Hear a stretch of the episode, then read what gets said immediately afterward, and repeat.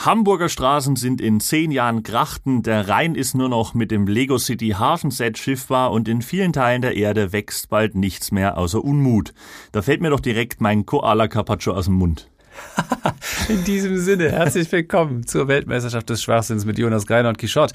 Heute das Thema Umweltsauereien und ich muss dich genau wie letzte Folge mal wieder loben. Deine Einleitungen werden immer Grimme-Preis verdächtiger. Äh, sehr, sehr schön. Ähm, also Wahnsinn. Und an dieser Stelle melde ich mich hier gerne aus der Regie, um auch nochmal die letzte Folge zu dokumentieren und den entsprechenden Punktestand. Es steht 16 zu 13 was bedeutet, dass der Punkt an Jonas Greiner ging? Äh, Sieger der letzten Folge war der Gartenzwerg-Diebstahl. Und ähm, es ging um Österreich. Wie ihr euch erinnern könnt, die Folge gibt es natürlich gerne hier auch nochmal nachzuhören. Ähm, und äh, ja, also die, die Gartenzwerge haben äh, mit erstaunlicher Mehrheit gewonnen. Und ähm, ja, deswegen herzlichen Glückwunsch, mein Lieber. Äh, du holst auf. Ja, äh, ich bin gespannt, was die Umweltsauereien äh, deinerseits auch hergegeben haben. Ich ähm, bin sehr zuversichtlich, dass wir euch da einige äh, Hochkaräter präsentieren können. Ähm, und ich würde mal vorschlagen, letztes Mal habe ich angefangen. Hast du Lust? Dann beginne ich heute. Ja. Jawohl. Und ich starte mit meiner ersten Umweltsauerei und die heißt Jair Bolsonaro. Jair Bolsonaro, vielleicht schon mal gehört, äh, es ist der Präsident von Brasilien. Man nennt ihn auch Zitat, den frauenfeindlichsten, hasserfülltesten gewählten Funktionär der demokratischen Welt oder wahlweise auch, Zitat, den abscheulichsten Politiker der Welt. Er lässt sich von Fallschirmjägern mit Hitlergruß begrüßen und irgendwann hat er dem brasilianischen Playboy mal erklärt, dass es ihm lieber wäre, wenn sein Kind bei einem Autounfall sterben würde, als dass es sich als homosexuell outet. Manche Journalisten sagen auch im Vergleich zu Bolsonaro wäre Donald Trump weise, ausgeglichen und zurückhaltend. Also äh, das zeichnet schon mal ein sympathisches Bild von diesem Staatsmann. Und äh, ja, ich wage zu behaupten, dass wir Jair Bolsonaro hier wahrscheinlich auch nicht zum letzten Mal treffen, jetzt gerade. Ähm, widmen wir uns aber mal heute explizit der Umweltpolitik dieses Präsidenten, der seit 2019 erst im Amt ist und seitdem ja wirklich offensichtlich schon so viel Scheiß fabriziert hat, dass man äh, vom Gefühl her, wie oft er in den Nachrichten dann auch zu hören war, eigentlich denkt er, ist das schon seit mindestens sechs, sieben Jahren. Ja. Aber er ist es erst seit 2019 und er hat seitdem eine echt beachtliche Bilanz äh, vorzuweisen. Ähm, wie gesagt, wir konzentrieren uns jetzt nur auf Umwelt. Äh, es gibt noch viele andere Bereiche, wo man ihn nochmal nennen kann. Vielleicht gibt es nochmal eine äh, Folge zwei zu dreisten Politikern, dann äh, ist er ein heißer Favorit für diese ja. Geschichte. Aber hier mal nur auf die Umweltpolitik bezogen. Ähm, es ging los 2019 und äh, erstmal fange ich an mit den absoluten Basics, also die klassische Autokraten Standard Edition. Er streitet den menschengemachten Klimawandel ab und er kündigte bereits im Wahlkampf an, dass Brasilien das Pariser Klimaabkommen aufkündigen würde. Also das sind die Basics, das ist ja. in jeder Standardedition für Autokraten. Präambel-Style, ja. Genau. Ähm, aber Bolsonaro ist natürlich, ähm, der, der geizt natürlich nicht. Er hat nicht nur die Standards, sondern auch die Autokraten Deluxe Edition. Er hat den CO2-Ausstoß seines Landes Brasilien innerhalb des ersten Jahres als Präsident um 190 Millionen Tonnen gesteigert. Alter. Zur Einordnung, allein dieser Anstieg ist mehr als das, was die Niederlande pro Jahr ausstoßen. Ei, ei, ei. So. Er ähm, beseitigt fortlaufend Behördenmitarbeiter, die seine Umweltpolitik kritisieren oder auch einfach nur, weil sie geltende Umweltvorschriften durchsetzen wollen. Ei, ei, mit Bußgeldern oder so. Seit seinem Amtsantritt wurden 1500 neue Pestizide in Brasilien zugelassen. Viele davon sind in der EU nicht zugelassen, da, die, da sie gesundheits- und umweltschädlich sind. Fun Fact am Rande, es gibt ein Freihandelsabkommen, was äh, über die letzten Jahre ausgehandelt wurde zwischen EU und den südamerikanischen Ländern. Das steht kurz vor der Ratifizierung, also es ist noch nicht gültig, aber es wird wahrscheinlich bald kommen. Und dreimal darfst du raten, wer bald endlich auch diese leckeren gesundheitsschädlichen Wirkstoffe snacken darf. It's us. Die EU sagt aber, die hohen Sicherheitsstandards der EU sind nicht verhandelbar. Nochmal Glück gehabt, würde ich sagen. Naja, nicht ganz. Denn Greenpeace hat proaktiv schon mal jetzt Tests vorgenommen.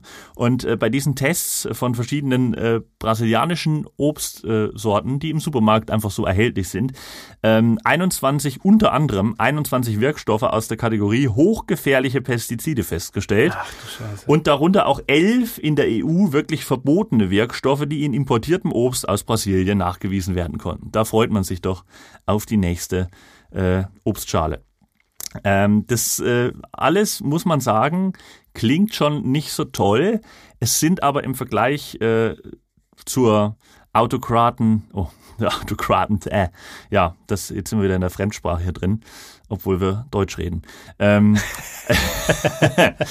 ja, äh, all das, muss auch echt entschuldigen, bei mir die Luft hier oben wird immer dünner. Das ist auch Klimawandel-Thema. Ne? Ich stehe quasi mit dem Kopf im Ozonloch drin, deswegen äh, kann es manchmal zu kurzfristigen Verzögerungen kommen. Ja.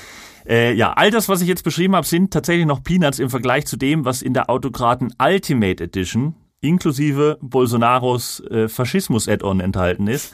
Äh, die Waldrodung stieg von 2018, also im Jahr vor seinem Amtsantritt, von 7.500 Quadratkilometern jährlich auf 2021 13.200 Quadratkilometer pro Jahr. Also eine Steigerung um circa 75 Prozent. Das ist vor allem aus dem Grund problematisch, weil dadurch ein sogenannter Kipppunkt erreicht wird. Das hört man in letzter Zeit ähm, relativ häufig und im Amazonas-Regenwald gibt's eben auch so einen Kipppunkt. Also Punkte, wo bei einem gewissen Wert oder bei einem gewissen Fortschreiten des, des Klimawandels oder von Klimaveränderungen wirklich eine, eine eklatante Veränderung der Lage passiert. Mhm. Und äh, den hat Bolsonaro im Amazonas Regenwald. Und ähm, zumindest weite Teile des Amazonas Regenwaldes äh, könnten sich schon bald wahrscheinlich nicht mehr erholen von diesen Rodungen und würden sich dann in Savanne und Wüste verwandeln. Ähm, irgendwann mal. Und das hätte extreme Auswirkungen auf das gesamte Weltklima. Und jetzt fragt man sich, warum macht man das und natürlich wegen Geld. Ja, also es geht um Bergbau, es geht um Landwirtschaft und um Energie und die brauchen immer mehr Fläche in Brasilien, weil Brasilien auch ein aufstrebendes Land ist ähm, und sich selber versorgen muss, aber auch die steigenden äh, Nachfragen. Erstens aus dem Inland und andererseits auch sehr großer Nachfrager ist auch China, aber eben auch Europa und die Europäische Union, wo die Nachfrage insgesamt auf der ganzen Welt immer weiter ansteigt. Und Bolsonaro greift deshalb zu drastischen Mitteln. Die äh, Rodung des Regenwaldes, die erfolgt ganz häufig durch Brände und die sind äh, zu 98 Prozent menschengemacht. Äh, das passiert oft illegal, muss man dazu sagen, allerdings trotzdem ungestraft, was unter anderem durch massive Korruption begünstigt wird und auch dadurch, dass Bolsonaro das Ganze offensichtlich unterstützt und einfach wahrscheinlich wirklich die Umwelt hasst, weil er hat äh, den Etat des, äh, des Umweltministeriums auch, ich glaube, halbiert oder, oder um ein Viertel reduziert, irgendwie so. Ähm, also es ist ganz, ganz gruselig, was der treibt. Und er geht auch mit militärischen Mitteln gegen Umweltaktivisten, NGOs und Indigene vor, die ähm, dort in den Gebieten aktiv sind. Und da werden im Zweifel eben auch Menschen ermordet, um Ach, dort eben diese Rodungen und diese Fläche dort freizumachen. Ähm, wer mehr wissen will zur noblen Bilanz von Jair Bolsonaros drei Jahren äh, Regierungs, äh, ja, Zeit, Amtszeit, inklusive einem schönen Starschnitt, äh, findet man alles bei Greenpeace. Äh, es gibt aber, muss man sagen, auch Hoffnung, denn in Brasilien wird bald wieder gewählt und äh, Bolsonaro liegt weit hinter dem ehemaligen Präsidenten Lula da Silva. Und er findet äh, zum Beispiel, dass Zelensky genauso schuld am russischen Überfall ist äh, wie Putin und gilt als eng verbunden mit Blero Maggi, einem industriellen Spitzname dieses Mannes, der Sojakönig. Kipppunkt, wir kommen. Ei, ei, ei, ei, ei. Ja, auf jeden Fall auch eine wahnsinnig krasse Geschichte. Was mich wundert ist, wenn man doch irgendwie auch so Profitmaximierung im Sinn hat, was der ja offensichtlich hat, wenn der irgendwie Flächen für Industrie da scha schaffen will und den Regenwald abholzt. Ja, warum zur Hölle verkauft er das Holz nicht? Also warum Brände? Das ist doch ein, es gibt doch gerade einen super krassen Bedarf Klar. an Holz. Ähm, und äh, wenn der eh nach China importiert, also die äh, exportiert, ja, die brauchen Holz gerade ohne Ende, wo, wie Deutschland auch. Also es ist irgendwie total verwunderlich. So, ne? Muss ich ehrlich sagen, ich stelle mir da gerade viele andere Fragen in, in, dem Zusammenhang. Ja, ich sag ja, Story. ich sag ja, wenn man schon also Kapitalprofit im, im Sinn hat, also wenn man schon das im Blick hat, warum verschenkt man dann diese Ressource? Also es, es ist ja, es, es macht es nicht besser. Ne? Es ist am Ende wirklich krank, weil du dir überlegen musst, dass halt ein Typ, der dort äh, in einer ziemlichen Machtposition ist, so einen kompletten Kipppunkt fürs Weltklima alleine in der Hand hat quasi. Natürlich befeuert vom Konsum, der weltweit geschieht, da ist auch die EU, da ist auch Deutschland nicht raus. Ähm, aber äh, wir sind zumindest, äh, wir, wir fragen unser Rindfleisch nicht so sehr in Brasilien nach, wir setzen immer noch auf gutes argentinisches äh, Hüftsteak und äh, das ist ja nicht in Südamerika genau. Das ist ja hier. Äh, Absolut. Bei, naja, wie gesagt, ich bin, äh, ich bei bin, Duisburg. ich bin, wenn man, ich bin, ich, wenn man jetzt mal in der Logik dieses, äh, dieses Unsinns bleibt, der dann doch auch irgendwo ein gewisses Ziel hat, äh, nämlich irgendwie vielleicht auch sogar den eigenen äh, Mammon zu vergrößern, dann muss man sagen, ist das irgendwie in meinen Augen unlogisch. Aber andererseits spricht es auch dafür, dass er äh, wirklich einfach äh, völlig wirr ist. Also das ist eine richtig Wahrscheinlich haben die auch gar nicht die Kapazitäten, weil diese normalen, das, ja. äh, diese normalen Rodungsvorgänge, wo einfach weggeholzt wird, das ist wahrscheinlich auch schon an der Kapazitätsgrenze. Gehe ich von, weil die ja wirklich unheimlich viel dort wegholzen von diesem Amazonas-Regenwald und das ist echt ähm, ja, eine tragische Story. Ja, auf jeden Fall. Übrigens interessant ist, dass in, ich glaube, es ist irgendwo in Osteuropa, äh, in Rumänien oder irgendwie da, äh, auf jeden Fall im, im, im Ostbereich gibt es einen, äh, den größten zusammenhängenden Urwald Europas, in dem Ikea äh, wahnsinnig viel abholzt, äh, eigentlich unerlaubterweise mhm. und ähm, das Ganze muss man auch echt äh, kritisch sehen. Vor allem auch, äh, also nicht wieder aufforstet und äh, halt einfach zusammenhängende Flächen ja. zerstört, in denen dann auch wirklich gar nichts mehr wächst. Ähm, und ja, also auf jeden Fall sehr dramatischer Umgang auch äh, mit den Waldgebieten, also der Lunge der Welt, wenn man so will.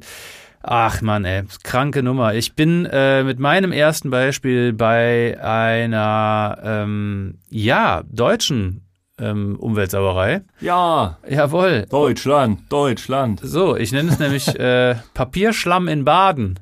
Und mhm. genau das ist es auch. Äh, die Vorgeschichte. Man Oder du hat, meinst eher Baden in Papierschlamm. Ja, das ist alles beides. beides funktioniert da. Ähm, man hat im Jahr 2005 das Entsorgen von Papierschlamm auf Deponien verboten weil nämlich dieses ganze Papiermaterial, äh, Recycling hin oder her, äh, giftige Fluoride enthält. Äh, kurz PFC, was für poly- und perfluorierte Schadstoffe steht. Es klingt auch, es ist geil. Es gibt so Abkürzungen, die klingen schon nicht gesund. Nee. Und PFC klingt PVC, einfach. PFC. Keine Ahnung, was es ist, aber es klingt einfach extrem giftig. Ja, PVC, PHC, THC. AfD. AfD. Naja, jedenfalls ähm, obwohl, äh, das, ja, so, e, THC und AfD, das kann man nicht in einem Atemzug nennen. Ähm, egal. äh, wie, so, jetzt ist aber. Was, was hast du mit dem Thüringer Handballclub? genau. äh, übrigens ähm, hat sich in diesem ganzen Sachverhalt ein äh, Komposthändler aus Baden eine Idee einfallen lassen. Er hat sich überlegt, also er könnte ja eigentlich äh, unter dem wohlklingenden Label des Recyclings die entsprechenden Papierschlämme, die der offenbar irgendwie entsorgen soll, äh, jetzt aber nicht mehr auf Deponien entsorgen kann ähm, oder darf, äh, einfach an Landwirte zu verschenken und zwar als Dünger. Ja. So. Und äh, die einzige Problematik dabei ist, der Scheiß ist halt einfach giftig. Ne? So. Und, äh, und das am Rande, der Rotz düngt halt auch gar nicht richtig. Oh, also Mann. es ist einfach Müll. Und ähm, zum Verständnis, also PFC ist das Zeug, das dafür sorgt, dass Pappbecher wasserabweisend sind. Und ähm, ich sag ja. mal so, jetzt braucht man ja auch kein Genie zu sein, um festzustellen, dass die Kombination aus giftig und wasserabweisend nicht besonders gut für den Boden mm. sein kann. Und das war offenbar den Landwirten, die das Zeug geschenkt bekommen haben, zumindest nicht 100% unklar, weil die den Schlamm äh, zufälligerweise nur auf verpachtete Flächen gekippt haben. Also oh die haben gedacht, der eigene Boden, na, das lassen wir mal lieber. Da kommt die gute alte Kuhscheiße drauf. Aber äh, da so einfach nur Nitrat. Ähm, aber bei den, bei den gepachteten Flächen haben sie gesagt, naja, hier schütten wir den Scheiß drauf. Äh, was die jetzt, ob die jetzt im Genauen da, was die Flurverseuchung angeht, im Bilde waren, weiß ich nicht. Aber zumindest haben sie anscheinend geahnt, dass da irgendwas nicht ganz koscher ist. Ja. Und ähm, was äh, finde ich auch sehr kurios ist, ist, dass dieser Komposthändler und äh, Ökoschlammlieferant ähm, sogar den Umweltpreis der Stadt Baden-Baden bekommen hat für seine vorbildlichen Recyclingstrategien und warb mit dem Slogan, der Umweltspezialist kennt sich aus. Oh Gott. Und das stimmte offensichtlich. Äh, blöderweise halt nicht, äh, hat er nicht im Sinne der Umwelt gehandelt, sondern äh, da, und da kannst du ja von ausgehen und dran packen, dass der für die Entsorgung für, von diesem Schrott äh, extrem viel Kohle kriegt. Ne? Ja. Das ist ja super teuer, Abfallentsorgung, vor allem wenn es giftig ist. Also es ist ja Sondermüll, also es kostet immens viel Kohle. Und das dann zu verschenken und äh, ist ja ist eine also zumindest jetzt hier irgendwie betriebswirtschaftlich gesehen auf jeden Fall eine probate Idee. Äh, an der Stelle muss ich aber sagen, dass äh, diese Landwirte da auch äh, ganz, ganz dubios erscheinen, die sich diesen Dreck auf die Felder oder auf die Ecke haben kippen lassen. Also zumindest sind die nicht ganz unschuldig, denn immerhin haben die sofort hier geschrien, als jemand anbot, ihnen diesen angeblichen Dünger umsonst anzuliefern und auch anscheinend, und das ist ja krass, ne, äh, wirklich umsonst auf den Wiesen zu verteilen. Ja. Und so eine Dienstleistung kriegst du ja nicht angeboten aus reinem Goodwill. Also da geht ja keiner, kein Unternehmer geht ja hin und sagt, übrigens, ich verschenke hier ja. super viel Arbeitsstunden und äh, Material und alles, ähm, weil das für mich halt, ähm, ich bin einfach ein Samariter. So, nee. Ja, ist er vielleicht, ne? Altruistisch. Ja, voll altruistisch. und ich sag mal, äh, dieser Altruismus, da werden wir noch merken, äh, der, der zieht sich noch äh, äh flächenmäßig relativ weit. Äh, das alles hätte jedenfalls stutzig machen machen können. Und ähm, hat es anscheinend auch. Immerhin landete das Zeug ja nicht auf den eigenen Wiesen, sondern eben auf Pachtgrund dieser Landwirte. Und jetzt fragt man sich natürlich, über welche Mengen wir hier reden. Und ich sag mal, das war mehr als eine Schubkarre. Äh, dieser dubiose Händler hat wohl tatsächlich 100.000 Tonnen von diesem Müll bezogen und es ist nicht klar, wo dieser Shit gelandet ist. Fakt ist aber, dass überall im Raum Baden jetzt äh, Bodenproben einen viel zu hohen PFC-Wert ergeben. Und das hat mittlerweile Dimensionen, die Fachleute dazu verleiten, vom Potenzial für den größten Umweltskandal Deutschlands zu sprechen. Zur Einordnung, 2013 äh, hatten die Wasserwerke Raststadt begonnen, also Raststadt liegt in Baden, äh, Wasserproben auf PFC zu untersuchen. Und ich will jetzt nicht sagen, dass die Ergebnisse alarmierten, aber zwei von drei Wasserwerken wurden danach geschlossen.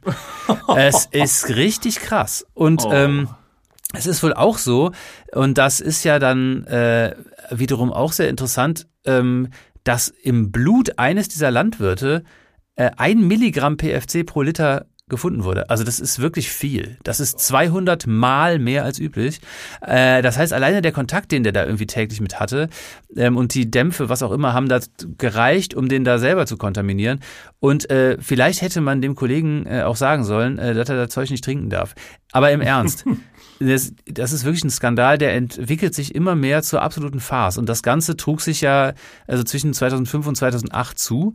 Ähm, und äh, es scheint mittlerweile verjährt, weil das ähm, es wurde niemand so richtig zur Rechenschaft gezogen. Das ging nicht. Ne? Also ist halt so ein so ein verjährtes Ding. Ähm, und äh, dabei sind nachgewiesenerweise äh, 5000 Tonnen, also das ist 100% safe, dieses Schlamms auf mindestens 5 Quadratkilometern ausgebracht worden. Und man wollte wohl 2021 äh, mit der Sanierung dieser Flächen beginnen, was von den Kosten her in die Milliarden gehen wird. Und das besonders Schlimme dabei ist, mittlerweile tauchen halt auch andernorts PFC-belastete Böden auf und Wasserproben. Äh, und ähm, da werden halt vergiftete Brunnen geschlossen. Also das ist schon im Trinkwasser, im Grundwasser und damit nicht genug. Betroffen zu sein scheint auch der sogenannte Oberrhein-Aquifer. Äh, das ist ein lateinischer Begriff, äh, der bezeichnet unterirdische Ströme, äh, Grundwasservorkommen, die sich eben in Gesamteuropa verteilen und von da aus, also in diesem Bereich, in dem wir da, über den wir da reden, Baden und so, Richtung Norden weiterfließen. Und ähm, da scheint also eine potenzielle Kontaminierung sich noch weiter ausgebreitet zu haben. Und ähm, dieser äh, Strom hat wohl ein Volumen von 45 Milliarden Kubikmetern. Und das, äh, ja, kann man sich jetzt nicht vorstellen, aber zum Vergleich, äh, wenn man mit Holz heizt und ein durchschnittliches großes Haus hat und das ist halbwegs gut gedämmt, dann reichen dir so zwischen drei und fünf Raummetern Brennholz, äh, um den Winter zu bestreiten. Ähm, und ja, der Berg dann mal 10 Milliarden. Da hat man den, das Volumen und entsprechend, du weißt, Wasser und Gift äh, und Wasser und überhaupt irgendwas, es wird relativ schnell gehen, dass sich der Shit da verbreitet und ähm, je nachdem, wie groß die Menge ist, äh, ist da die Kontaminierung natürlich auch entsprechend hoch. Und nochmal, wo und wie viel von diesen 100.000 Tonnen giftigen Schlamms verteilt wurde, ist noch nicht klar. Und was man halt weiß, ist, dass das nur die Spitze in diesem Fall eines absoluten Dreckberges ist. Und es wird sich in Zukunft zeigen, ähm, ob äh, dieses Potenzial für den größten Umweltskandal Deutschlands ever sich auch wirklich in der Realität manifestiert. Aber ich finde, es ist Oh ein handfester Skandal, von dem ich vorher noch nie gehört hatte. Ja, ich habe auch noch nichts davon gehört. Das ist wirklich. Also ja, werden wahrscheinlich, äh, wie, also muss ich an der Stelle mal sagen, wie auch schon ein, zwei andere Themen, äh, die ich, da bin ich auch ein bisschen stolz drauf, äh, schon so ein, zwei Jährchen immer vorher recherchiert hatte, das wird wahrscheinlich in einem halben Jahr von der Heute-Show aufgegriffen. Und da macht, macht Till Reiners eine von seinen Till-to-Go-Folgen über den Umweltskandal ähm, in Baden. Naja, wie dem auch sei. Auf jeden Fall eine, eine, eine wahnsinnig krasse, alarmierende Story. Ja, deren Ausgang noch nicht ganz klar ist. Ja, das ist wirklich. Ja, es ist aber, ne, also. Unser lieber Quichotte, der wühlt auch immer in den Tiefen des Papierschlamms, um solche Geschichten rauszuholen. Ich bin der, der ich bin der sogenannte Papyrus äh, Aal. Ich habe hier meine Sch Schlammdog Millionär. ich tauche im ja, oh, sehr gut. Ich tauche in den Tiefen der Umweltsünde. Es ist wirklich, es ist wirklich Wahnsinn. Und ähm, ja, wo wir gerade bei umweltschädlichem Schlamm sind, würde ich da auch mal direkt ansetzen. Ähm, diesmal kein Papierschlamm, sondern eher ja, Schlamm, der durch die Vermischung von Öl, Wasser und Boden entsteht. Und das bringt mich zu Royal Dutch Shell. Jeder Yes. kennt die rot-gelben, süßen Tankstellen. Und äh, wäre der Weltmarkt ein Buffet, dann wäre Shell die mit Norovirus belastete Muschel, die dich für drei Tage ausnockt. Shell, äh, ja, heißt auf Englisch ja Muschel und ähm, ist Englisch, weil man das Mu weglässt und ähm, deswegen, weil es dort keine Kühe gibt. Und ähm, kann man, ich, ich spiele hier gerade kurz ein, akustisch, dass ich den Kopf schüttelte, ob dieser Wortspielerei meines äh, doch am Ende trotzdem geschätzten Kollegen Jonas Greiner. spontane Ergebung hier. Ja, wirklich toll. Das ist spontane schön, Eingebung. wirklich toll. Ich kann Ja. dich dazu beglückwünschen. man muss sagen, man muss sagen, Shell, äh, diese, das, was wir heute als Tankstelle kennen, die Unternehmensgeschichte von Shell, die begann 1833 eigentlich relativ harmlos. Und zwar mit dem Verkauf von dekorativen Muscheln für Schmuckkästchen und so Zeug. Also wirklich harmlos.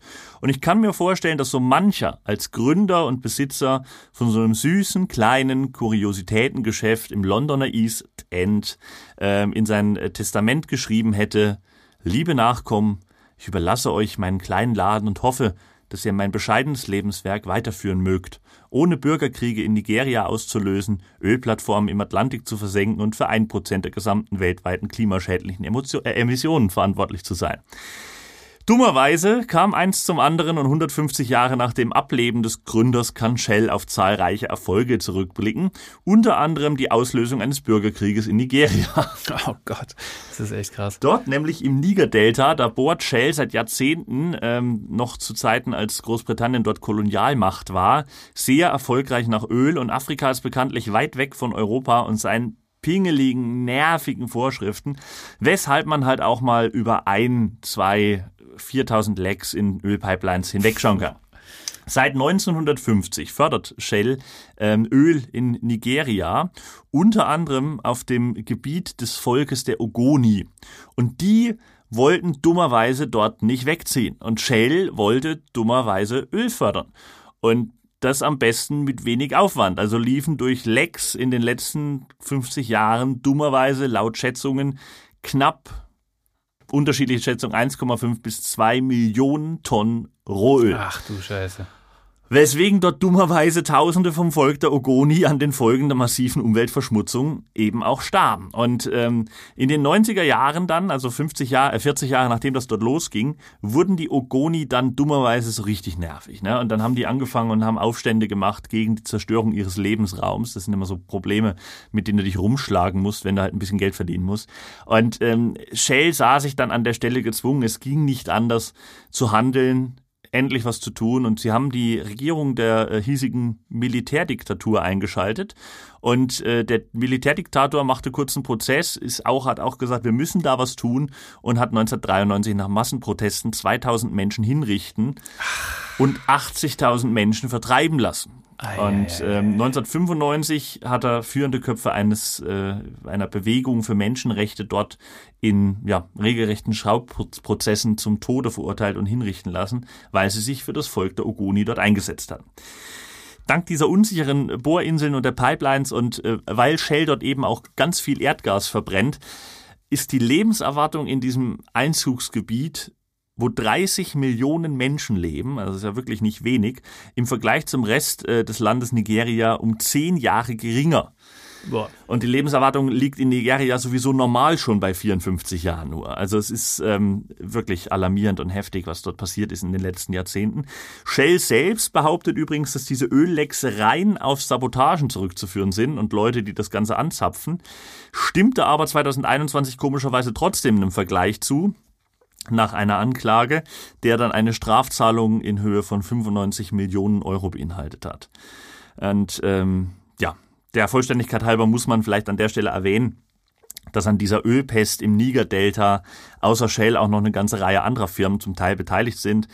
Aber die ganzen Geschichten von, von wegen Demonstrationen und Aufständen und wie das dort abläuft, das ist schon extrem ekelhaft. Und äh, an dieser Stelle endet auch das Engagement Shells für Artenvielfalt und Umweltschutz noch nicht. Da gäbe es nämlich noch die ähm, schöne Geschichte des schwimmenden Öltanks Brent Spa im Atlantik. Da hat äh, Shell mal Öl gefördert und hat da einen Öltank rumschwimmen lassen, der dann irgendwann überflüssig wurde, weil dann Pipelines dort gebaut wurden. Und da haben die gesagt, ja gut, brauchen wir nicht mehr, ist doof, wir versenken das Ding am besten hier einfach. Und da kam dann äh, Greenpeace äh, ins Spiel und hat äh, protestiert, hat aufgedeckt und äh, die von Greenpeace angeführten Protestaktionen, die führten dann dazu, dass Shell sich gezwungen sah, das Ding dann widerwillig an Land ja. zu bringen und dort zu zerlegen und zu recyceln, gilt als einer der großen Erfolge von Greenpeace, dass das so abgelaufen ist. Und äh, ja, nicht zu Unrecht ist Shell und sein Engagement vielfach preisgekrönt. Zum Beispiel gab es im Jahr 2005 den Public Eye Award, einen Negativpreis für profitgierige Firmen in der Kategorie Umwelt äh, für die gerade beschriebene Scheiße, die Shell in äh, Nigeria abgezogen hat. Und 2015 konnte man den Titel ein weiteres Mal holen, und zwar den Publikumspreis für die Zitat aus dem Schweizer Tagesanzeiger, hochriskante Suche nach fossilen Brennstoffen in der Arktis. Möglich werde diese Suche nur dank der rapid schwindenden arktischen Eisdecke, also just dank den Auswirkungen des Klimawandels. Gleichzeitig werde verpasst, sich vom Öl abzunabeln und Investitionen in grüne Energien zu leiten. Die Ölsuche in der Arktis habe auch Auswirkungen auf die biologische Vielfalt und es drohten Ölverschmutzungen. Schöner Satz in dem äh, Artikel auch noch zu dieser Preisverleihung. Von den prämierten Konzernen nahm wie üblich kein Vertreter den Preis in Empfang. Oh, komisch. Aber es ist ja Wahnsinn. Also das ist ja wieder, und da ich, ich muss ja jetzt umstellen, ich muss jetzt mein Beispiel auch, was genau in diese Kerbe schlägt, nennen, weil das wirklich an Ekelhaftigkeit irgendwie auch nicht zu überbieten ist, äh, wenn man sich anguckt, was da alles äh, ja äh, im Sinne der Profitgier äh, auch an, an Dingen ignoriert wird und äh, wie wenig verantwortlich da auch die entsprechenden äh, Verantwortlichen sich zeigen. Und äh, also auch Shell hat ja ma maßlos profitiert an der momentanen ja. Energiekrise schon, also äh, im Vergleich teilweise verdoppelt, verdreifachte äh, Gewinne eingefahren und so. Und das ist einfach unglaublich. Also es wird einfach ja mehr als Zeit, dass da eine auch eine ja einfach eine Umverteilung dieser riesengroßen Gewinne auch stattfindet und vor allem ja. auch, ähm, dass da Leute zur Rechenschaft gezogen werden. Das ist echt krass. Deswegen, ich möchte ja mein Beispiel äh, sofort anknüpfen, auch ein Öldrama, äh, das in der Weltgeschichte einmalig ist und zwar, ähm, beziehungsweise ja, leider eben nicht einmalig, aber äh, in dieser Form und zwar äh, geht es um die Exxon Valdez, ein äh, Öltanker, der ähm, zur Exxon Mobil Gruppe gehört. Äh, also hier in Deutschland kennen wir die vor allem Esso, ne, also ja. Esso Tankstellen.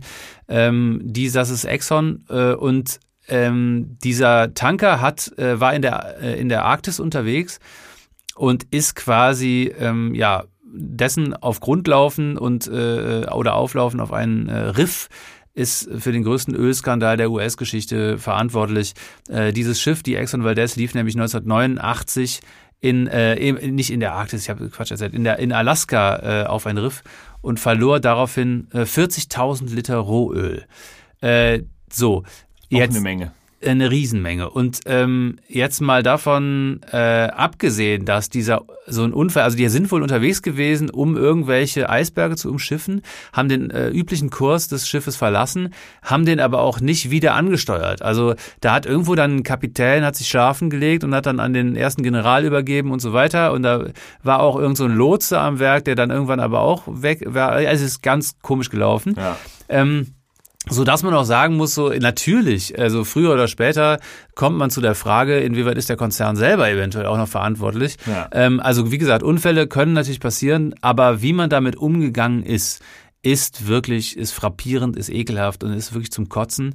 Und zwar hat äh, diese 40.000 Liter Rohöl, die haben äh, eine weitgehend unberührte Küstenlandschaft im Prinzip komplett vernichtet. Und äh, das Ergebnis sind also Hunderttausende bis Millionen von Vögeln, Fischen und Säugetieren aller Art sind an Ölvergiftungen gestorben. Ähm, Übrigens passiert das auch heute noch. Also es ist 1989 ist dieser Unfall passiert und auch heute noch ist diese Region ölverseucht und mhm. äh, da sind teilweise Fischarten und Fische, die da leben, sind genetisch so versaut durch diesen Unfall, dass die halt missgebildete Nachkommen äh, und Eier legen und es ist unfassbar. Ja. Und äh, Wer denkt, dass dieser Bereich in Alaska jetzt zumindest frei von Öl sei, der, ist, der irrt sich auch. Also da gibt es irgendwie so einen Kiesstrand, das ist halt komplett versaut alles. Und ähm, das, äh, das Schlimme bei der Sache ist, dass äh, jetzt im zweiten Quartal, also das ist nicht das Schlimme an der Sache, das Schlimme an der Sache sind ganz, ganz viele Dinge. Aber was ich so wahnsinnig frappierend heuchlerisch und äh, ungerecht bis ins Mark finde, ist, wenn man sich jetzt anguckt, was da diese Firmen gerade für Gewinne einfahren. Ne? Ich habe es eben bei Shell erwähnt. Ey, ExxonMobil hat dieses Jahr seinen Profit um 800 Prozent steigern können in, in gewissen Bereichen. Unfassbar. Wie übrigens die meisten Ölfirmen. Also es ist gerade auch so, da nutzt man einfach auch noch so eine Krise aus, äh, was irgendwie sozial gesehen eine Katastrophe ist. Und man hat tatsächlich bis heute seitens Exxon keinen einzigen verfickten Cent an Strafzahlungen an diese Küstengebiete geleistet. Also man ist auch offensichtlich, wie du eben auch schon sagtest, überhaupt nicht daran interessiert, irgendwie Abbitte zu leisten oder in irgendeiner Weise da dem Planeten was zurückzugeben, ja. äh, bei der Scheiße, die man sich da geleistet hat. Und ich muss an der Stelle wirklich nochmal absolut persönlich werden. Also diese rücksichtslose Kapitalistin-Scheiße, die kotzt mich einfach an. Auch wie kann man als Firmenchef bei der Legacy dieses Unternehmens äh, erstens überhaupt einsteigen und zweitens in den Spiegel gucken, ohne sich erschießen zu wollen. Ich spucke angewidert aus, also vor so einer Ungerechtigkeit und dieser absolut auf Methode beruhenden Art des Gebarens in der globalen Wirtschaft. Und es ist mir auch fast zuwider, diese Geschichte noch weiter zu erzählen, weil das halt leider eine weitere Namensnennung dieses Konzerns zur Folge hat. Aber es, ich will es zu Ende erzählen. Äh, nur noch so viel, ähm, weil das Versagen äh, im Unglücksfall so gut dokumentiert, äh, also das wird dadurch dokumentiert. Ähm, und zwar, als das Unglück passierte, weil dieses Schiff da seine Route verlassen hat ähm, und äh, aus unerklärlichen Gründen eben nicht wieder auf die ursprüngliche Route zurückkehrte, äh, wurde, und das finde ich, also das finde ich wirklich ist das krasseste eigentlich an dieser ganzen Geschichte, es wurde drei Tage lang, ähm, trotz ruhiger See, trotz guten Wetters, trotz perfekter Bedingungen, um was zu unternehmen, ja. nichts getan, um dieses Öl zu bergen. Also da ist ein sieben Kilometer langer Ölteppich durch die Meere geschippert und danach, drei Tage später, kam halt Sturm auf oh und verteilte diesen sieben Kilometer langen Ölteppich auf 70 Kilometer und hat damit zu einer potenzierten Katastrophe der ohnehin schon unfassbar beschissenen Situation geführt. Und ähm, wie gesagt, nachhaltig geschädigtes Genmaterial von Tieren komplett äh, ein Teppich der Verwüstung, ein Teppich des Todes und immer noch Auswirkungen frappierendster Art.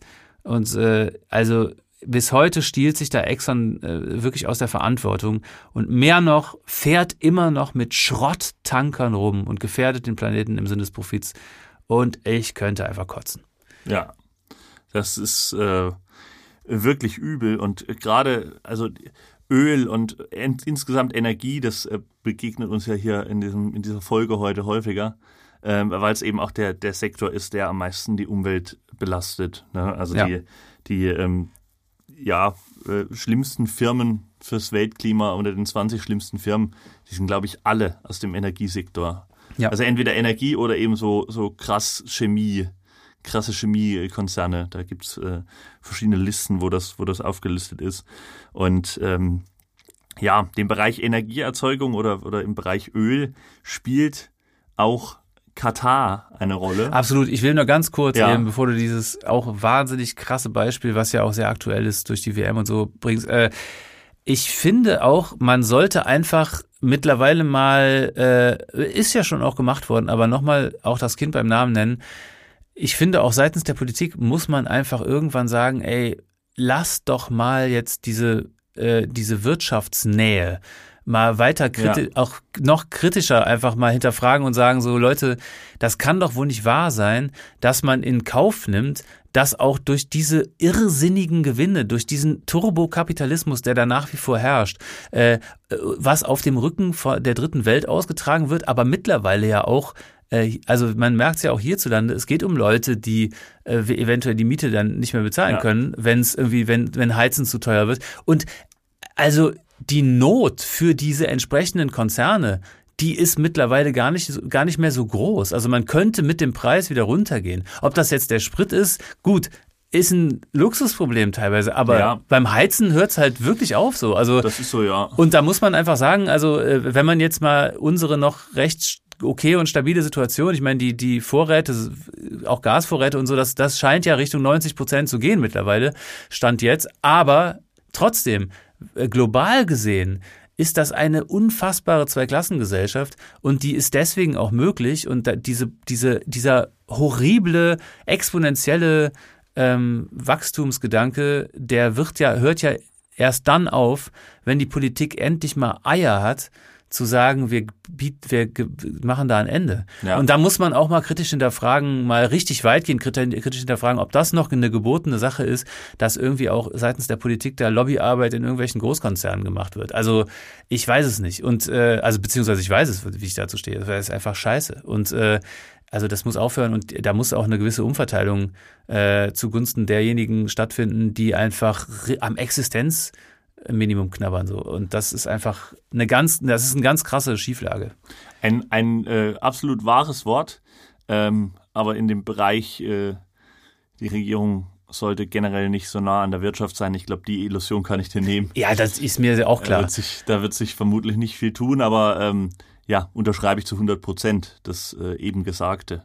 Ja, und wenn man sich halt vorstellt, dass dann auch irgendwie Großkonzerne in irgendwelchen Steueroasen ihre Firmensitze haben, wo sie dann auch noch irgendwie dadurch äh, so, und da, ja, da muss man doch einfach mal irgendwie so langsam sagen, okay, ey, da müssen wir uns halt von diesem Wachstumsding einfach mal verabschieden für eine gewisse Zeit. Es ist natürlich eine Utopie, aber das Verrückte ist ja, es ist zwar utopisch, aber es ist gleichzeitig auch die einzig ja. logische und gute Variante. Ja. Und das darf man doch auch nicht vergessen. Also, wenn man am Ende des Tages immer sagt, ach ja, die Illusion kann man sich nehmen, ja, aber das Schlimme ist, dass es überhaupt eine Illusion ist.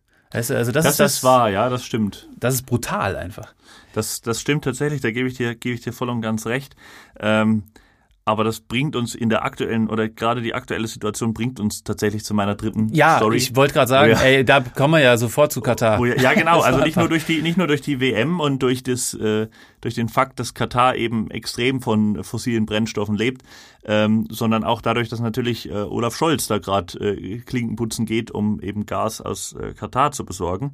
Und ähm, ja, natürlich das Thema, was uns dieses Jahr äh, auch umtreibt, zum Teil ist äh, natürlich die Situation im Winter nicht nur was das Heizen angeht, sondern auch äh, mit Blick auf die ja eigentlich eher schönen Dinge des Lebens, ne? gebrannte Mandeln, Glühwein und ein saftiges 0 zu 3 gegen Costa Rica. Das, das wird die WM 2022 in Katar, dem Mutterland des Fußballs, äh, wie man sagen muss. Football is coming Football far, is coming home. Coming far away from home. Und äh, ja, ich hoffe, dass wir im Winter die Möglichkeit haben, überhaupt äh, äh, ja, uns äh, auf irgendwelche Fanmeilen zu stellen. Nein, ich hoffe es eigentlich nicht. Ich hoffe, dass wir uns, dass wir die Möglichkeit hätten und dass wir es nicht machen, denn die WM in Katar haben ja viele schon angekündigt, äh, viele wollen das boykottieren. Der DFB bleibt wie immer voller Rückgrat und fährt natürlich hin, aber er zeigt mit einer bunten Kapitänsbinde, wie er gegen Katar protestieren kann, wenn er möchte. Das äh, ist wirklich richtig faktisch. alle Mittel, alle Mittel der Macht ausgeschöpft. Aber absolut, genau.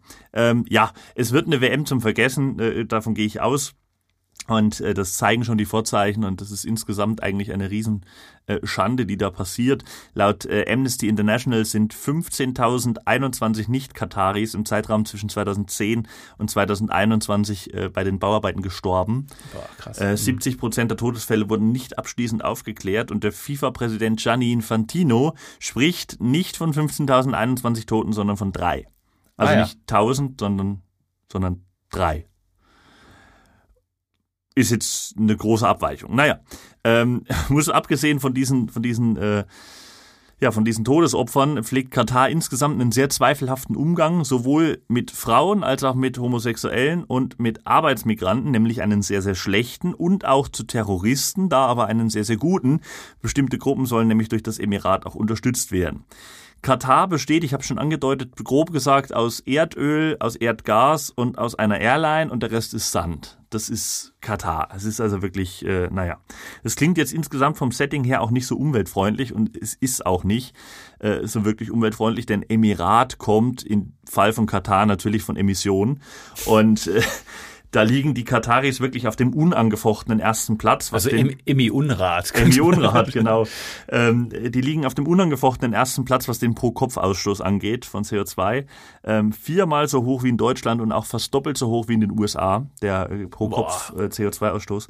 Das ist eine ganze Menge, weil wir kennen uns auch selber und können bestätigen, das ist wirklich eine ganze, also viermal und die wir. USA auch, ja, ja, heftig. ja, ja, voll. und äh, dass Katar nicht unbedingt an Umweltschutz interessiert ist, liegt ja auch so ein bisschen in der Natur der Sache, denn die OPEC-Staaten, also die größten Ölexporteure, die haben meistens nicht so viel Lust auf Klimaschutz. Und Katar finanziert sich ja quasi zu 100 Prozent aus fossilen Brennstoffen. Und naja, also ein Fleischer wird jetzt auch nicht morgen anfangen und Werbung für Veganismus machen. Von daher irgendwo verständlich. Aber ähm, ja, dieser auf vielen Ebenen verwerfliche Umgang mit dem Thema Menschenrechte sollte in einer Welt, in der es keine FIFA gibt, auch eigentlich Grund genug sein, dort keine WM hinzuvergeben. Aber es gibt halt die FIFA und deswegen findet die WM 2022 in Katar statt. Im Winter, weil es im Winter eben nur maximal 25 Grad sind. Und äh, dafür wurden jetzt in den letzten Jahren ähm, neun Stadien errichtet und eine WM mit neun Stadien mitten in der Wüste, zu der Fans aus aller Welt erwartet werden. Das klingt von Haus aus nicht nach einer Idee von Luisa Neubauer.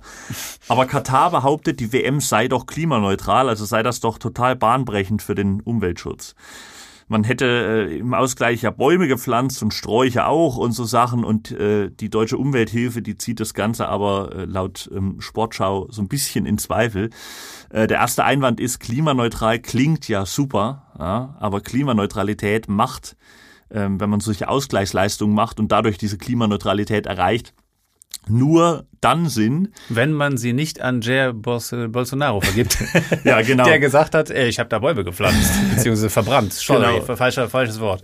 genau. Nein, also Klimaneutralität macht nur Sinn, äh, wenn es sich bei den erzeugten Emissionen um Sachen handelt, die nicht vermeidbar sind. So. Wenn sich dabei aber um äh, Umweltbelastung und Emissionen handelt, die äh, auf vermeidbaren Mist zurückgehen, zum Beispiel eine Fußball-WM mit neun Stadien in der Wüste, ähm, dann muss man sagen, dann ist das trotzdem nicht nachhaltig. Ja, also nur weil ich jetzt drei Bäume pflanze, kann ich nicht links daneben irgendwie eine Kiste Öl wegschütten.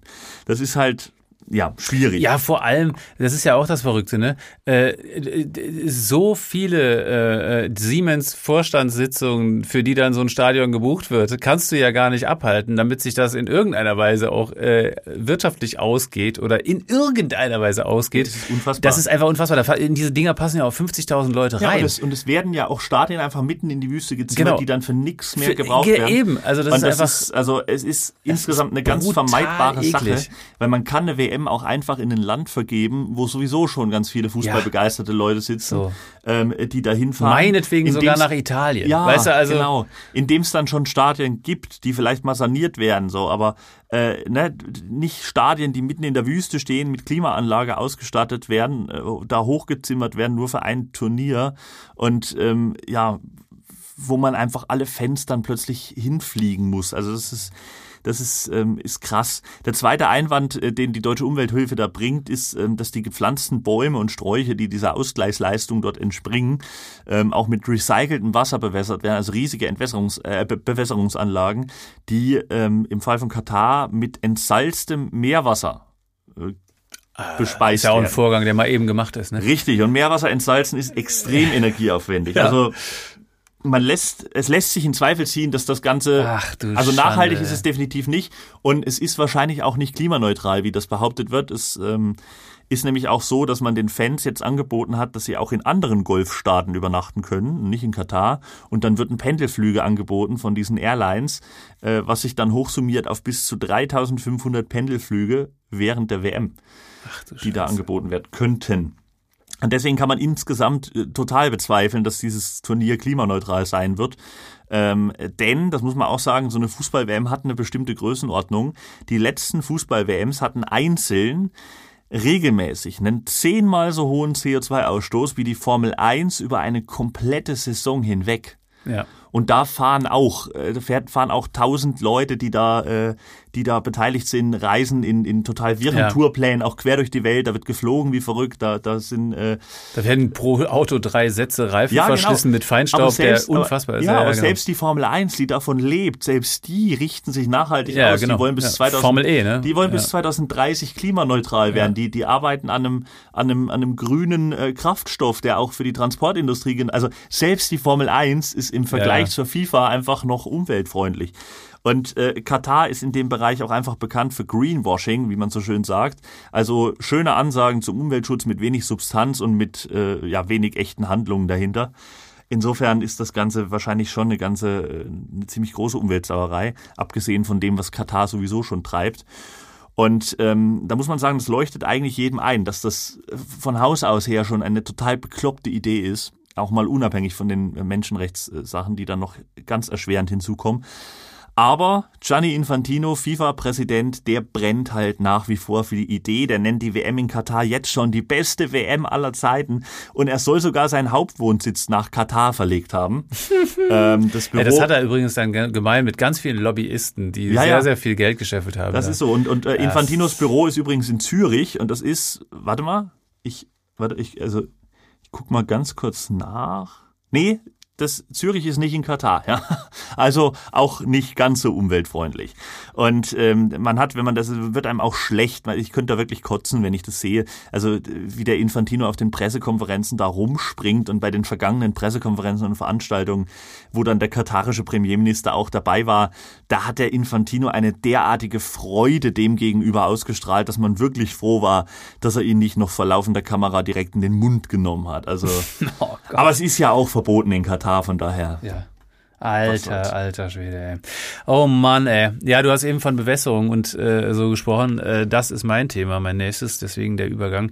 Äh, äh, nicht also, verwechseln. Bewässerung nicht mit Selbstbeweihräucherung verwechseln. ja, genau, nee, ich bin ja nicht äh, Infantino. Äh, also, Infantilo. In, äh, ja, genau, Infantilo. Es ist ein Beispiel für Desertifikation, wie sie ähm, sehr, sehr viel stattfindet momentan.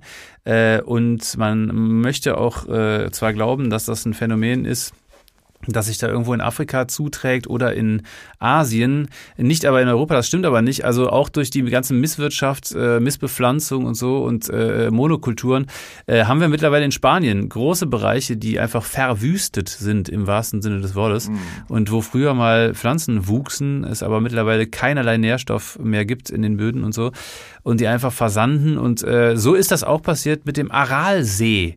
Das ist ähm, ursprünglich mal ein großer See gewesen, bestehend aus dem großen Aralsee äh, in äh, dem ähm, ja, noch relativ neuen Staat Usbekistan und äh, dem kleinen äh, Aralsee in Kasachstan. Und die Geschichte ist eigentlich schon damit im Ergebnis, im Ergebnis recht gut erzäh erzählt, äh, indem man konstatieren kann, dass es den großen Aralsee nicht mehr gibt. Der ist nämlich ausgetrocknet. Und Ah, ja, ja. ähm, Ist der ja, jetzt schon ganz weg. Wir hatten es früher in Geografie, da war immer noch so dieser Vergleich. ja, Heute 25 Prozent, so ist der jetzt Der völlig ist weg, ja. Und das hat in den 60er Jahren angefangen, wohl, äh, also dieses Phänomen, da äh, ist man sich sicher gewesen, wenn das so weitergeht, wird's übel. Und das, äh, die Tatsache, dass er ausgetrocknet ist, liegt vor allem daran, dass die Landwirte, und da sind wir bei der Bewässerung, die beiden Zuflüsse äh, als Bewässerungslieferanten für den Ackerbau benutzten. Und ähm, wir reden hier beim ursprünglichen Aralsee von der Fläche Bayerns. Also das Teil ist irrsinnig groß gewesen. Ne? Das ist halt in den 50er Jahren noch, äh, was waren 70.000 Quadratkilometer und der viertgrößte See der Welt. Und ähm, dann fing in den 60ern, äh, wie gesagt, die Katastrophe an, sich Bahn zu brechen und äh, auch der südliche Aralsee wäre wohl mittlerweile weg wenn man keinen Staudamm gebaut hätte, um den Zufluss äh, Sirdaria heißt der, glaube ich, äh, aufzustauen und damit zu verhindern, dass das Wasser äh, eben in der Wüste versickert einfach. Und ähm, also das ist auch interessant, der, der dieser sogenannte äh, Kokaral, so heißt der der Staudamm, der Kokaraldamm wurde 2005 von der Weltbank finanziert. Ähm, weil man sich äh, im Klaren darüber war, dass das nicht nur für die Region, sondern auch insgesamt einfach ein unfassbarer Verlust gewesen wäre äh, und auch äh, ökosystemtechnisch wahnsinnig schwierig, wenn auch noch dieser südliche Teil des Aralsees eben einfach verdunstet wäre und ausgetrocknet wäre. Und ähm, der, dann hält man halt jetzt irgendwie diese 27 Kubikkilometer Wasser in, dem, in dem nördlichen See und äh, ja, und hier schließt sich eigentlich so ein multilateraler Kreis äh, zurück nach Baden. Äh, wir erinnern uns am Anfang meine Geschichte zu dem Papierschlamm, äh, denn die Wüste in Usbekistan, die äh, das ist die jüngste Wüste der Welt, ist äh, vergiftetes Territorium, weil ja, weil die ehemaligen Zuflüsse Dünger in den See gespült haben und das war noch nicht mal Papierschlamm, oh. aber äh, eben irgendwie konventioneller Dünger und dieser hat sich in Form von Staubablagerungen äh, jetzt in den Boden abgesetzt und wird bei Wind aufgewirbelt und verteilt oh, sich durch die Luft. Und es gibt ein Dorf namens Nurbol, das äh, von Wanderdünen bedroht wird. Äh, und das ist also wirklich eine Story, das muss man sich bildlich vorstellen. Ähm, die bauen da Zäune gegen den Sand, aber manchmal machen die Dünen die einfach platt. Also da wandert diese Wanderdüne durch dieses Dorf und äh, noch vor 60 Jahren waren da keine Dünen. Also es gab es gar nicht in dieser Region. Äh, aber das Vieh hat da auch den, den Boden kahl gefressen. Wie gesagt, die intensive Landwirtschaft hat das Wasser weggezogen und das Ende vom Lied ist Desertifikation. Und ähm, das hat zwar in dem Fall jetzt den, ja, im Endeffekt natürlich den ähnlichen Grund. Es ist irgendwie so Ackerwirtschaft, Viehwirtschaft und so. Ähm, in Spanien ist es halt einfach Monokultur, äh, um den europäischen und Weltmarkt mit äh, irgendwelchen Tomaten zu versorgen und so was. Äh, und man muss da aber, wie gesagt, gar nicht nach, nach Asien schauen. Und das äh, ähm, vor allem denke ich mir so, und da sage noch irgendwer, der Klimawandel sei ein natürliches Phänomen. Also so noch, noch ein eindrückliches Bild am Ende. Es gibt eine Stadt, die heißt Aralsk und äh, das war früher eine florierende Hafenstadt mit Schiffsverkehr, Fischerei, Handel und allem. Und mittlerweile liegt diese Stadt in der Wüste und hat noch circa 33.000 Einwohner im Gegensatz zu früher eine, einen Bruchteil. Und äh, das ist auch, finde ich, ein sehr, wenn man sich das vorstellt, ein sehr erschreckendes Bild, dass diese Lastenkräne, die kennt man auch aus Hamburg, ne, aus mhm. dem Hafen, der, die quasi diese ganzen Schiffe beladen, äh, die werfen ihre verwaisten Schatten in die von Salz und Staub bedeckte, ausgetrocknete Seefläche. Und ist das traurig? Ja. Ist das ein Einzelfall? Nein, leider nicht. Und man hat äh, immer mehr, wie du sagtest eben, der Kipppunkt. Es ist immer mehr und wir sind ja. immer näher an dem Point of No Return. Von daher, ähm, es geht auf schief an. Das ist wirklich alarmierend und dieser Trend vom Aralsee, das Besondere daran ist ja, dass das seit Jahrzehnten sich ja schon so abgezeichnet ja. hat. Also da war ja vollkommen klar, wo das hinführt und dass das auch zeitnah dorthin führt und das ist also einfach ja, und sehenden das, Auges. Genau, da genau. Das ist es. Und man, es zeigt sich auch wieder, auch da würde ich einfach mal behaupten, äh, sind wir wieder bei dem Thema, äh, wir müssten einfach mal die Notbremse ziehen und diesen Turbo-Entwicklungs immer Wachstum, Wachstum, das müsste einfach mal aufhören. Ja, es wird einfach so ein bisschen auf die langfristige Perspektive geschissen, weil man sich so denkt, na, es wird schon noch gut gehen, solange wie ich da bin. So. Und ähm, das ist aus einer gewissen Sicht auch ein bisschen pragmatisch, aber nicht sonderlich clever. Nee, auf jeden Fall nicht. Ja, also wir haben äh, ja in dieser Folge, äh, die jetzt nicht ganz so humoristisch war wie andere Folgen, vielleicht, ähm, äh, aber nicht minder gespickt von Schwachsinn, äh, den sich Menschen überlegt haben, ähm, ja, mal auf die äh, größten Umweltsauereien äh, geblickt. Sehr vielfältig, sehr, sehr verschiedene Bereiche abgedeckt.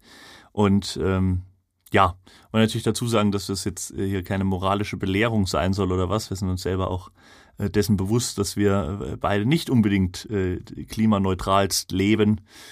Ähm, aber es ist schon, es ist schon Luft nach oben bei dem, was die Menschheit so tut und gerade, gerade große Konzerne und, und Firmen weltweit und teilweise auch ganze Staaten tun da wirklich ihr Übriges ja, und es ist auch viel, viel schlimmer wird. Genau, und ich, also ich meine, äh, man tut ja persönlich auch äh, das Möglichste dafür, dass man äh, eben irgendwie seinen Fußabdruck minimiert, so gut es geht, so halte ich es zumindest, aber trotzdem. Für mich sehr schwer, aber ja. Muss man sich, das ist richtig, bei Schuhgröße 79. Äh, aber das, das muss man trotzdem einfach auch selbstkritisch sagen. Äh, es ist teilweise auch heuchlerisch, äh, wenn man sich dann überlegt, äh, irgendwie was weiß ich was in ein Geschäft zu fahren oder bestelle ich doch bei Amazon. Also diese Entscheidungen sind immer noch auf, äh, werden auf Grundlage der Bequemlichkeit oft getroffen betroffen. Was ja. aber auch ein Fakt ist, äh, ist, dass die große Veränderung ja nur stattfinden kann, wenn man die Großkonzerne und die Industrie in den Blick nimmt und äh, eben da die Weltpolitik was, was ändert. Punkt, ja. Und eben auch solche schwachsinnigen Sachen wie Katar äh, und die WM oder sowas halt einfach im Keim erstickt werden, schon in der Planung und dann auch vielleicht äh, eben auch mal äh, ein Land wie Deutschland sagt von Anfang an, ey Leute, wenn ihr das durchzieht, dann sind wir raus, dann machen wir nicht mit. Und das muss halt eigentlich, das, das muss die, dieses Engagement müsste passieren, aber das passiert nicht. Dafür ist der es, Leidensdruck noch nicht groß genug. Es wäre viel geholfen, wenn man den ganzen Schwachsinn einfach unterlassen würde. Ja. Den einzigen, denen das nützt, sind äh, große Konzerne und unserem Podcast. Leider. In der das Themenfindung. Ist die, das ist die Ironie dieser ganzen Geschichte. Es grüßen recht herzlich die Nutznießer des Klimawandels. Ja, naja. Leute, es war uns mal wieder eine große Freude und wir äh, hoffen, dass ihr Lust habt abzustimmen. Äh, tut das gerne auf unserer Instagram-Seite, die Weltmeisterschaft des Schwachsinns oder bei unseren privat- bzw. öffentlichen äh, Künstlerprofilen. Ähm, und äh, da äh, würden wir euch gerne auch wieder einladen, in zwei Wochen wieder einzuschalten, wenn wir mit einem neuen Thema um die Ecke kommen. Es grüßen euch der liebe Johnny Greiner und Quichotte und wir wünschen euch einen schönen Tag. Ciao.